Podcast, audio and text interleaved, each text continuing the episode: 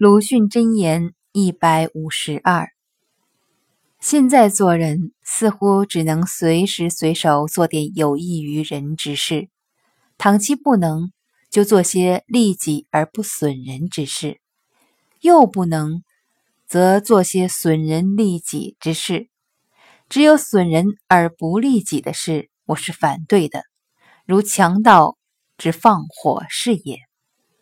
写于一九三三年六月十八日，至曹巨人。